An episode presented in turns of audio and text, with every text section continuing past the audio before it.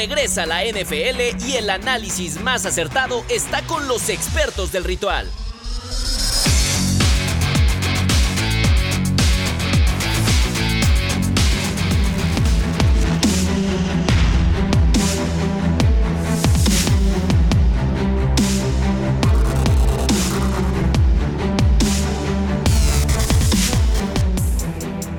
¿Cuántos somos para no contarlos? Es lo que decían en mi rancho. Cada vez somos menos, pero Qué cosas. habrá mejor contenido. Señor de Rubens, ¿cómo está usted? Lalito Ruiz, qué placer saludarlos a todos. Una edición más del podcast del ritual. Y no podemos dejarlos abandonados y así colgados. Algunos se fueron de gira, ¿no? Algunos Sí, fueron de se gira fueron a Las Vegas. mediática, este, ¿no? Pero Gabriel y Andrea específicamente. aquí estamos, Lalo. Pero eh, la columna vertebral se mantiene. Sí, y señor. Los cimientos. Existe una escaleta que manda la producción a la cual le hago una mención de honor. Ok, pero muy bien, se lo merecen, se lo no la seguiré. Ok, habiendo dicho lo anterior, Error darle la mano a Lalo Ruiz. Ese fue el error. Que él correcto. dirija las hay- acciones. Hay, muchos temas y hay poco tiempo porque hoy es un día atípico para todos nosotros. Antes que nada, bienvenidos a todos ustedes. Si se están eh, iniciando en este camino del podcast, leeremos todos sus comentarios y vamos a re que esto está listo. Bueno, oye, semana Primero, 5, Lalo Ruiz. Semana 5. Partido de la semana, digan lo que digan, al equipo al que le vayan, sin duda San Francisco contra los Vaqueros de Dallas.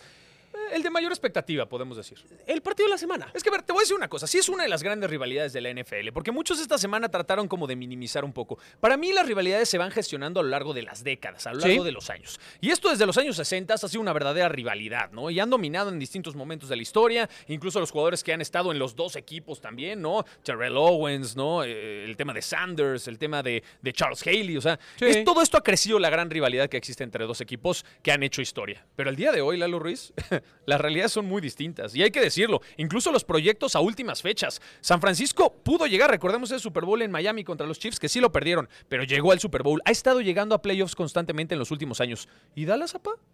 ¿Dónde están? ¿Qué han hecho? O sea, Híjole. de verdad.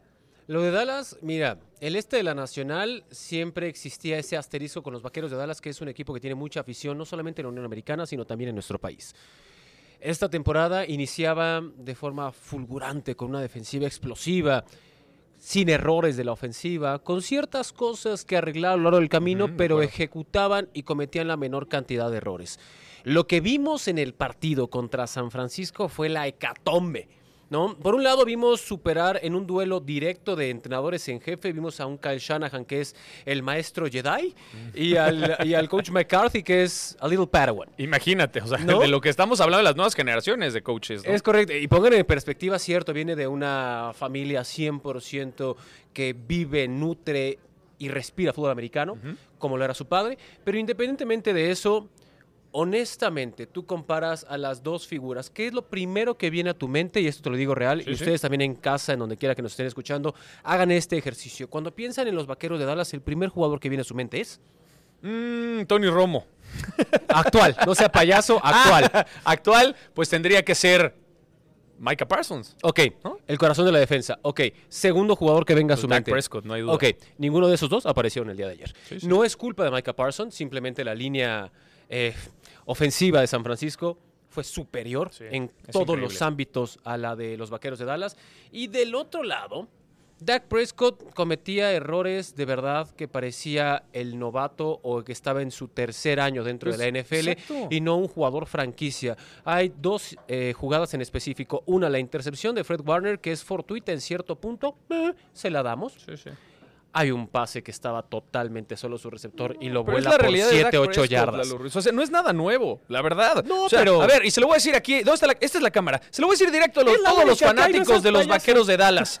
Es una cortinota de humo. Perdónenme, y se lo dijimos desde el día uno. Yo se, se los dijimos en este espacio. Perdón, Dallas. No es, no es que tengamos algo personal contra no. el equipo, pero la gestión desde hace mucho tiempo no es la que debería tener el equipo de América. Uno de los más grandes, que hace más de 23 años que no gana un solo Vince Lombardi. O sea, es una cortina de humo enorme en donde no han sabido encontrar las herramientas perfectas, el engranaje correcto para poder regresar a las viejas glorias. Dak Prescott no es un coreback franquicia. Perdón, este este, este año creo que está viviendo hasta de más.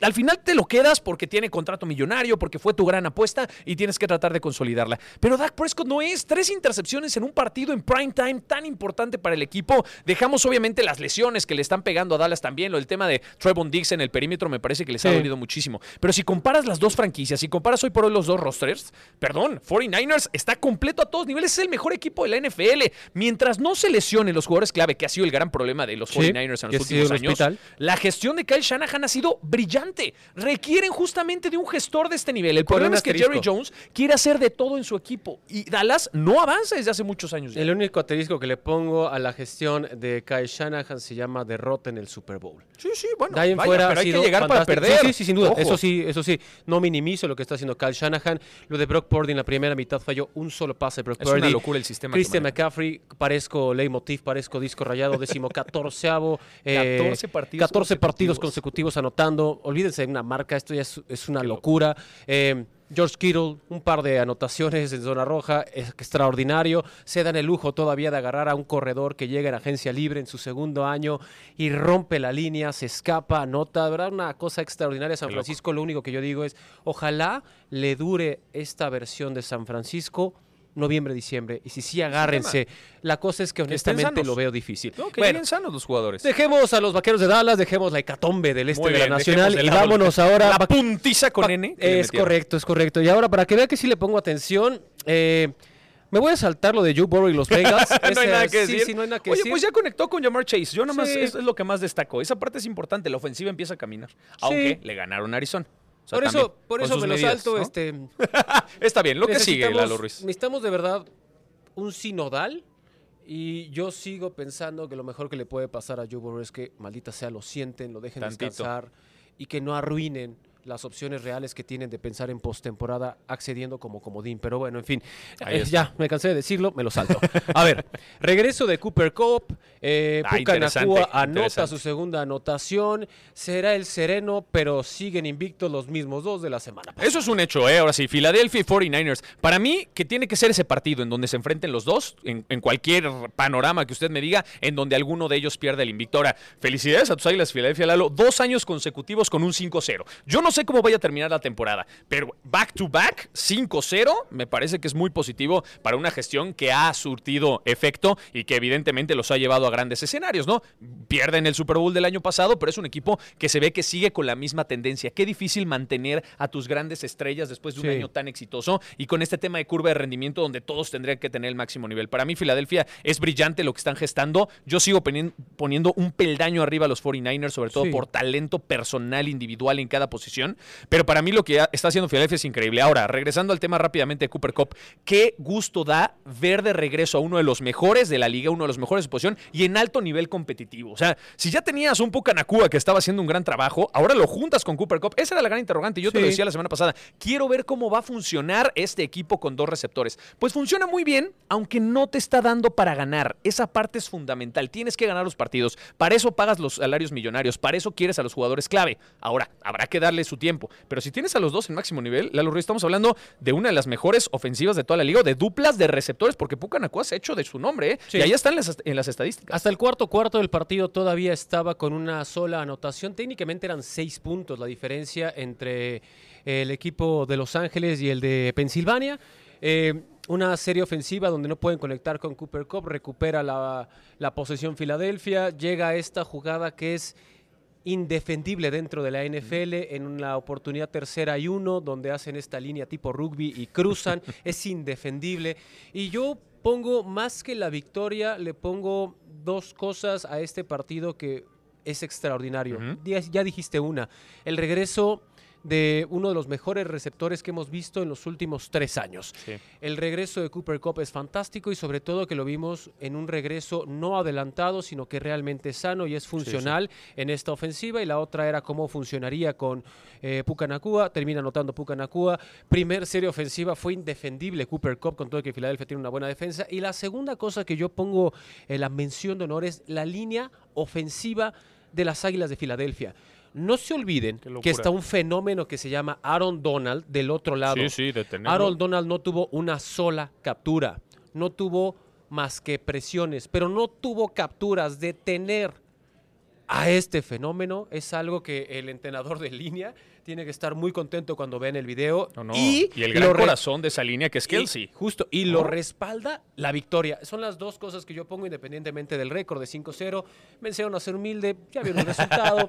Andas insoportable, ¿para qué Lalo Ruiz. más, no? Pero bueno, yo nada más voy a destacar eh, las Que imágenes. sentaron a tu- ah. no, no, las imágenes Ah. que se hicieron eh, virales de cómo Kelsey. Hablaba con los coaches, hablaba con su misma línea. O sea, él verdaderamente es el capitán anímico de la gestión de este equipo. Yo sé que la posición más sexy del NFL es el coreback, pero todo se desarrolla desde el centro. Y el Sí. primero que toca el balón y el que tiene que marcar la pauta de cómo se va a jugar tiene que ser el centro. Y hoy Kelsey es justamente este jugador. Cuando ya no esté, va a ser una baja durísima y se va a ver en el rendimiento. ¿eh? Muchos piensan, no, es el centro. El centro, hoy por hoy, es una de las posiciones más importantes de toda la liga. Y tener a alguien con el IQ, el bagaje, la experiencia y el poder atlético de Kelsey, para mí es uno de los secretos de por qué Filadelfia sigue peleando cada temporada. ¿eh? Chavo, aquí no está el otro Kelsey. ¿Qué pasó? A ver, ¿El Travis? lesionado, lesionado Travis Oye, volvió, Kelsey pero volvió. solo. Solo.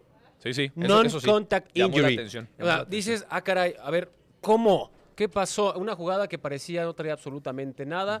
Se luxa el tobillo. Se seguirá evaluando hasta el día de hoy. Le harán esa resonancia magnética, el famoso MRI, para saber la gravedad de esa lesión. Es un hecho que lo vendarán, probablemente lo infiltren y esté de vuelta. Ojalá no. Pero, híjole, lo de los jefes de Kansas City. Es un guerrero. Los Kelsey son unos guerreros, hay que decirlo. Yo no sé fuera de la cancha, pero en el campo son unos verdaderos guerreros y hacen lo necesario para poder estar al nivel que les dé. Y Kelsey, con el nivel que tenga, ¿eh? sigue siendo un referente, tiene recepción de touchdown con todo y la lesión, sigue siendo el socio perfecto de Patrick Mahomes con todo y que Taylor Swift no estuvo en el estadio. Qué bueno, gracias a Jesucristo, ya me tienen Yo hasta nomás la digo, máquina. Bueno, la otra. A ver, antes de... No, no voy a ligarlo a nada. Espérese Le porque están dando esto va indicaciones suave. a Lalo Ruiz Esto y ya va- saben venga usted, que pase. pase para que la gente lo conozca. Desde que Lalo está aquí, esto es tierra de nadie, Pas- pase usted para que la Quiero gente lo conozca. sepan. Venga usted, No, está rápido, bien. que eh, tenemos poco tiempo. Y para todos los del no podcast, borre. habla acá, habla acá, por favor. Sí, sí, hable. Saluda a la gente, por favor. Les presento Marmoro. Él tiene voz. Tengo voz a veces, a veces, no siempre. No, tiene voz. No tiene No voto, tengo- pero hoy- tiene no voz. tengo voto. ¿Ok? Con Gabo tengo voto. Ya no Es correcto. Bueno, no, es un tipazo y es quien nos ayuda con todos estos menesteres. Ahora, Omar siguiente Moro. cosa que tampoco está en esta saleta y se tiene que tocar. La victoria de los Jets de Nueva York de la mano de Quincy Williams. Yo no sé si fue un partido desesperante o emocionante. Aquí estoy como en una duda, ando en un, en un plano de no decidir, porque al final de cuentas son dos equipos que están peleando y tratando de eh, marcar una pauta y romper una racha negativa que han tenido en el último año, ¿no? Por un lado, el tema de los Jets, que es muy puntual, la lesión de Aaron Rodgers que les ha venido terrible, pero bueno, Zach Wilson ha mejorado, ¿eh? Semana a semana se le ve mucho más sólido ejecutando desde la bolsa. Y el tema de los bronquitos de Walmart, que yo sigo dudando muchísimo de qué puedan ejecutar y hasta dónde puedan llegar, pero por lo menos fue un partido que se disputó, se peleó y que estuvo muy cercano para cualquiera de las dos partes. Eso es lo que yo destacaría, digamos, de este, de este encuentro. La postal, no solamente tras el fumble y el regreso, Quincy Williams provoca el fumble, llega rapidísimo. Otra de las extraordinarias noticias de la NFL, la regresa ese fumble o anotación. La postal es Sean Payton, casi me sapea. Pues es que ¿A Wilson? la desesperación. Honestamente, son, es un entrenador con mucho baje, campeón de Super Bowl. El otro también ya es campeón de Super Bowl. Eh, híjole, lo que pasa con Denver de verdad es inexplicable. es triste, es inexplicable. y del otro lado, los Jets, como quieran. Con premura, con dificultades, sin Aaron Rodgers, como me digan, pero están todavía en la pelea. Es que, a ver, es, un equipo noticia. competitivo Su y lo defensa. sabíamos desde el año. Pues a ver, antes de que llegaron Rodgers, es un equipo competitivo. Sus selecciones de draft fueron muy buenas. La defensiva es, es, eh, el departamento más destacado. Hoy, con este talento, te da para ganarle a los Denvers, a los Arizonas, ¿no? A los equipos que están, digamos, no tan potentes. Exactamente, a los Houston Texans, ¿no? Probablemente a los Browns. O sea, son victorias que vas a poder sacar.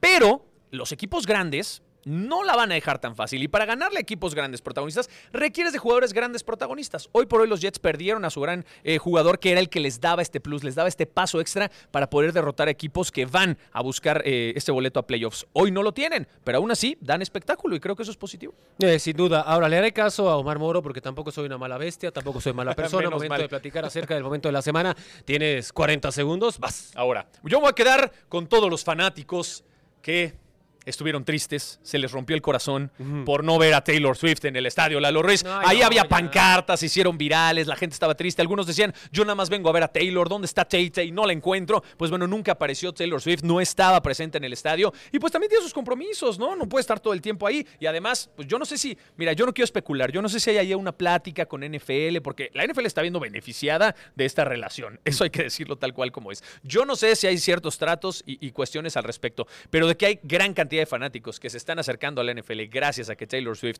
ahora tiene una relación con Travis Kelsey, pues es muy positivo. Sigue creciendo la gran familia de la NFL. Entonces, yo me voy a quedar con todos esos fanáticos que vieron su corazón destrozado por no tener a Taylor Swift en el estadio. Ya está amenazando con escribir este desgraciado en su pizarrocito, no sé qué es lo que vaya a hacer, pero No bueno, a ver ¿Cuál es tu rápidamente. momento destacado de la semana? Eh, eh, tomo la mitad del tuyo y ahorita te digo del mío. ¿Por qué venga. lo de Taylor Swift cuando de verdad detesto toda esta parafernalia alrededor de la figura?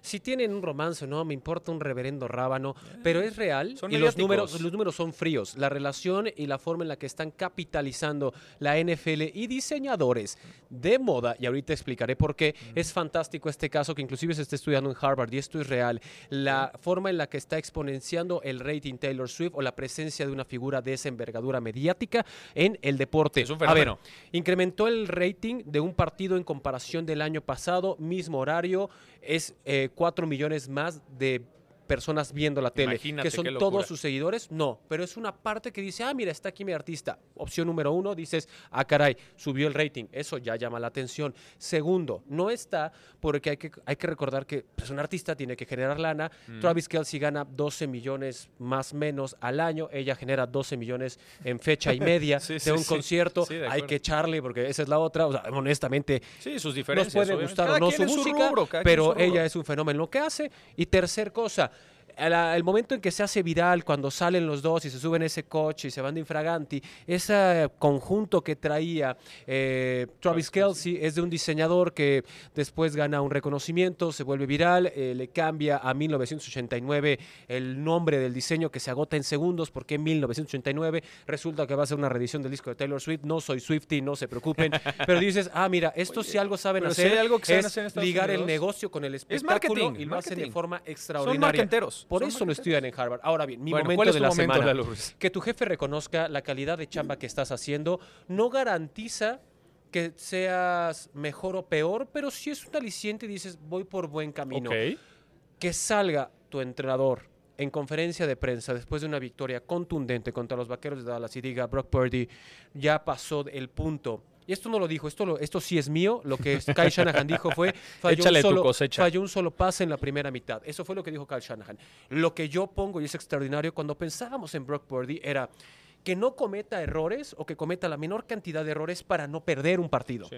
Eso fue el panorama real al que Sí, se sí. enfrentaba. Hoy Brock Purdy ya no es el factor de que no cometa errores. Hoy Brock Purdy ya te gana partidos. ¿Es de élite? No, bajo ninguna circunstancia. No, no. Pero que pase ese, ese punto de inflexión bastante complicado y rocoso donde digan, ya no me pierde partidos, o sea, te voy a dar un poco más de libertad porque ya confío en ti y cada vez que confío en ti me respondes con jugadas y con puntos. Eso para mí es el momento de la semana, que es el desarrollo y el crecimiento de una figura fuera de los grandes nombres de la NFL o los que tienen los grandes reflectores. No estoy diciendo que Brock Purdy sea malo, simplemente que cada día está mejorando y se está convirtiendo en un coreback bueno, más Bueno, no élite. Interesante. Oye, Más no y élite. ahí va mi comentario impopular para todos ustedes. Ahí está la cámara. Brock Purdy es un coreback de sistema. Sí. Fuera de este. Sistema, yo dudo mucho que Brock Purdy pudiera triunfar. Por ello, la selección hasta el final del draft. Por ello, el mote de Mr. Irrelevant. Es el jugador perfecto para el sistema que ejecuta Kyle Shanahan. Y por ello funciona. Y por ello no interesa que esté Jimmy Garoppolo o que haya estado Trey Lance o quien venga más adelante. Quien puede ejecutar el sistema de, Shanahan es quien se va a quedar ahí. Y ese es el tema de Purdy. Lo hace de manera ma- magistral. Yo no sé si otro coreback podría hacerlo de mejor manera. Pero ojo, eso no lo hace un coreback destacado o un coreback que en otro equipo podría triunfar. Estamos especulando. Pero para mí, esa es la gran realidad de Brock Purdy hoy por hoy. Y funciona para 49ers, que siga haciendo su carrera ahí, me parece. Dícese de la sección donde usted que le interrogo yo contesta de forma tajante sí o no, más Solo no sí o no. elabore. Ok, perfecto, señor. Diga. Vea cómo, ¿Qué tenemos? cómo le bien, Sigues bien las indicaciones, Ok, Lalo Ruiz. Los Steelers son contendientes a ganar el norte de la americana, neta. Los Steelers son los contendientes a ganar el norte de la americana. No. ¡Ay! Pues le acaban de ganar a los Ravens el fin de semana. Ah, perdón, solo wow. es sí o no. Este. No. Gracias por seguir las reglas. ¿Es momento de que se retire Bill Belichick? No. Sí, ni de pedo. ¿De qué estás hablando? El no? mejor head Sí, coach no. de toda la historia. Trevor Lawrence y los Jaguars pueden pensar en la final de la conferencia americana. Bueno, es que esto de pueden pensar, yo también puedo pensar en la final de la No, pero conferencia es que americana, se ¿no? están Pero adelantando demasiados estos de la producción. Sí, o sea, pero- estamos en semana 5 Yo estoy y ya quieren cumpliendo. final de la conferencia. Ahorita- o sea, queda líderes de su división. Vamos a la semana Final cinco, sí. de la conferencia. Ahora, por ahorita- favor, ahorita te producción, haré- te haré mi versión ¿Qué con es eso? Villa para A ver, que sí le hago. Rápido, paréntesis. Me encantan los Jaguars, ¿eh? No me malinterpretes. Hoy por hoy es el equipo que más me Era gusta así, ¿no, ver. No, nada más lo voy a decir. Es el equipo que más me gusta ver hoy por hoy en el emparrillado. Me gusta lo que están haciendo. Pero no nos volvamos locos. Es semana número 5. Vámonos mesurados. ¿Sí o no? ¿No? Gracias. Gracias. Todavía no, todavía no. Ahora, Dales un par hay de otro años de la más, todavía no. producción al cual es un greñudo que le decimos güero que también ya está ahí calcitrando. ¿Por qué le Te dices quedan greñudo? ¿Por qué le dices greñudo? Greñudo, pues es melenudo, es Eso, este, señor, es, un gran cuate, la neta. A ver, ahora van mis preguntas de esta sección que no están en tu escaleta. Eso, me encanta, A ver, Lalo Ruiz. Venga. Es momento Estoy listo, estoy listo, estoy listo. de que cambien coreback titular en los Patriotas de Inglaterra. ¿Sí o no? Sí, claro. Ok. Miami es la mejor ofensiva de la NFL, ¿sí o no? No. No, ah, ¿Quieres mi respuesta o quieres tu respuesta? Aquí vamos a hacer una La sección a mi mejor regla. ofensiva de la NFL Sí. es San Francisco. Ok. No es Miami. Ok. Bueno, es mi punto de vista. ¿Está bien? No, no, yo te estoy preguntando, Sí, tú sí, estás sí. contestando. Está bien, Está sí, bien. señor, sí. Ahora bien. Te traigo de chavo siempre que apostamos. no, no es cierto. Aquí se acaba esta sección. No voy a contestar esa pregunta. Ahora, después aquí dice previos. Monday Night Packers contra Raiders. Ok, eso lo tenemos el día de a hoy. ver. Es Jordan. Love. ¿Qué demonios va a hacer Jordan Love? A ver, este partido me parece muy interesante el lunes por la noche. Va a ser un duelo de equipos que me parece que están al mismo nivel competitivo. No son equipos protagonistas, pero tal vez están en una segunda línea tratando de sorprender durante la campaña. Ahora, lo de los Packers me parece muy positivo, que hayan recuperado herramientas al ataque en esta nueva generación. Al parecer, Christian Watson ya está al 100%, será una herramienta importante durante el partido, combinado con lo que está haciendo Romeo Dobbs desde la semana número uno, ¿no? Eh, el tema de Aaron Jones preocupa, ¿no? Que no esté al 100%, que se, que se mantenga lesionado, que ha tenido que eh, tener pues participaciones intermitentes le está pegando duro al conjunto de Green Bay. No es la defensiva que en otras épocas los llevó a, playoffs, pero están justamente cambiando la mentalidad, cambiando la cultura y cambiando la generación de jugadores. Así es que puede haber muy buenas sorpresas, me gusta lo que pueden presentar. Y del otro lado, ya creo que la presión mediática, la presión de los mismos fanáticos está empezando a mermar al conjunto de Las Vegas. La semana pasada veíamos incluso a fanáticos increpando al dueño del equipo, gritando todo el estadio, fuera Josh, eh, fuera el, el- el head coach, ¿no? Que ya no lo quieren en el equipo. Eh, no ha funcionado. Sí, sí, un expatriota, ¿no? Que era coordinador ofensivo de los Patriotas de Nueva Inglaterra y un Josh McDaniels que no se ha congratulado con la afición, que no ha encontrado la manera de ganarse al público. Y bueno, si no ganas partidos, qué difícil es poder tratar de ganarte a alguien. Así es que para mí va a ser un partido cerrado. Yo me iría a bajas. Tal vez con victoria del equipo de los Packers, que los veo un poco mejor, pero por la localía habría que ver cuál será el desenlace final. Nos quedan seis minutos, yo hablo mucho, vamos rápido con la gente que está eh, conectada con nosotros. ¿Qué nos dicen? Pues bueno, algunos eh, saludos por acá. Nos pregunta nuevamente Dak Prescott, ya lo, ya lo platicamos, ¿no? Dak Prescott no es un coreback franquicia para el equipo de Dallas. Nos pone acá Ricardo San Francisco, la próxima semana va contra los Browns. También Sí. el tema de la complejidad del calendario es bien importante. Se van a enfrentar unos Browns y llegan como claros eh, favoritos. ¿Qué le pasó a los Ravens? También nos preguntan por acá, ¿qué le pasó a los Ravens? Pues las lesiones en el acarreo de balón, en el juego terrestre, les ha pegado duro. La defensiva no es la defensiva espectacular. Han perdido a nombres y a jugadores muy importantes, ¿no? El tema de CJ eh, Anderson, no, no es CJ Anderson, el que está ahorita en, en- en los Jets de Nueva York. Eh, Mosley, CJ Mosley. CJ Mosley es una de las pérdidas, obviamente, más importantes que han tenido. El tema eh, de Matt Judon, que se fue que también a los distraje, estoy Patriotas de viendo a Nueva Tini con Inglaterra. su comercial de cabello El tema de Marcus. Peters, Marcus Peters Hola, en el Tini. perímetro. O sea, Ajá. hay muchas cosas. Lalo Ruiz. No me una tele Hay muchos factores que le están pegando al conjunto de los Ravens. Si bien es cierto que han logrado mantener a Lamar Jackson con vida y sano, el equipo requiere de mayor cantidad de playmakers y ese, Sí. ese ha sido el tema complicado para los Ravens. Y que pierdan duelos divisionales, claro que preocupa bastante a estas alturas del partido. Bueno, pues ahí lo tienen. Parte de. Saludos, Saludos a a todos. todos. eh, prometemos contestarles pronto. Hay muchos mensajes, hay poco tiempo y aquí ya están. Ya váyanse. encima de ti, Lalo Sí, sí, es, que el correcto. tiempo- el tiempo es oro. Este, vámonos, que Barrón ya está dando lata. Pues que Nuestro siga productor dando de lata. NFL, le mandamos un fuerte abrazo Sí, donde sí, quiera que, que, se encuentre. a mí no me anden cambiando los horarios, que yo soy un animal de costumbres. A ver, Lalito. ¿qué Bueno, más? A ver, rápidamente. Eh, ¿por cuánto ganan los Chiefs a los Broncos? Por un titipuchalo, o sea, ni se fijen. ¿Afecta a los juegos internacionales a los Ravens Titans en Londres? No. ¿Afecta a los viajes? Claro No, que ver, sí, pero algo, el ¿eh? rendimiento no. A los Jaguars les viene Sí, de maravilla. Qué felicidad ver a los Jaguars jugando en Londres y en Inglaterra. Son locales y saben demostrar su mejor fútbol americano. Que sigan por allá, ¿eh? que busquen más partidos. Hay muchas lesiones esta semana 5 en la NFL, no podemos tocar Anthony todas. Richardson, Sí, rapidísimo. este, Giants Ese me parece baja para los eh, Colts. Justin Jefferson también, este hamstring, o sea, Hay hay muchas lesiones. Daniel Jones, Travis Kelsey, checarlo, o sea, hay una locura de lesiones. A ver, Giants Bills, ni lo piensen, Bills, o sea, Sí, sí, Bills de Buffalo. claro. Aunque, aunque vienen de perder contra los Jaguars, ¿eh? Por eso Sí, yo sí, digo, sí, pero los Jaguars ya son señores adultos. Pero ya pueden verse al tú por tú con varios equipos. ¿han visto jugar los Sí, Giants? sí, sí, ¿Cuántas no, semanas? estoy de acuerdo. Tienen La que ser los Bills. No, no, si pierdes contra Jaguars y luego contra Giants en No semanas consecutivas, estás No fuera pasar. totalmente. los A ver. Cowboys contra Chargers. Cowboys con... Ah, mira, me parece mucho más parejo que el tema de los 49ers. Para mí va a ser un partido muy cerrado. Tendría... Es que los Chargers al final de los partidos siempre Los terminan Chargers son los Chargers, todo, pero la neta voy con los Chargers. Vamos con los Chargers porque no me gusta lo que está pasando en Dallas. Y aquí dice, buenas noches, Pablo de Rubens y Eduardo Ruiz. ¿Eso significa que Buenas noches. al no, final? días, tardes o noches. No, no, es que aquí, a la hora que nos esté escuchando no, que ahorita sean las noches. No, ahí se acaba el mensaje de compas, esto es lo que deben tratar al menos. Muy bien. Y pues con estos dos invictos, con estos dos chavos, con estos dos minutos Chavos, que eh, nos quedan. lo recalca el Sí, señor, ya, ya chavos. estamos medio madreados, la neta, pero bueno. Oiga, pues agradecerles a todos que nos hayan escuchado una semana más de NFL. Recordarles todo el contenido que tenemos en plataformas digitales. Tenemos el ritual, el resumen todos los lunes a las 5 de la tarde en plataformas digitales, sitio y app de Azteca Deportes, con las, eh, pues, los momentos más destacados de la ¿Tienes jornada. Así es que, pues no hay mucho más que decir, ¿no, Lalo Ruiz? Una semanita más de diversión en el emparrillado. Exactamente, sin más que agradecerles a todos ustedes el pues el placer de estar con nosotros, Su de su compañía, de su preferencia. Chavos, este luego vean el video, me refiero a los que se fueron, así se hace, señor de Rubens. Qué Un placer, placer. Bien dicho. Out. Adiós a todos.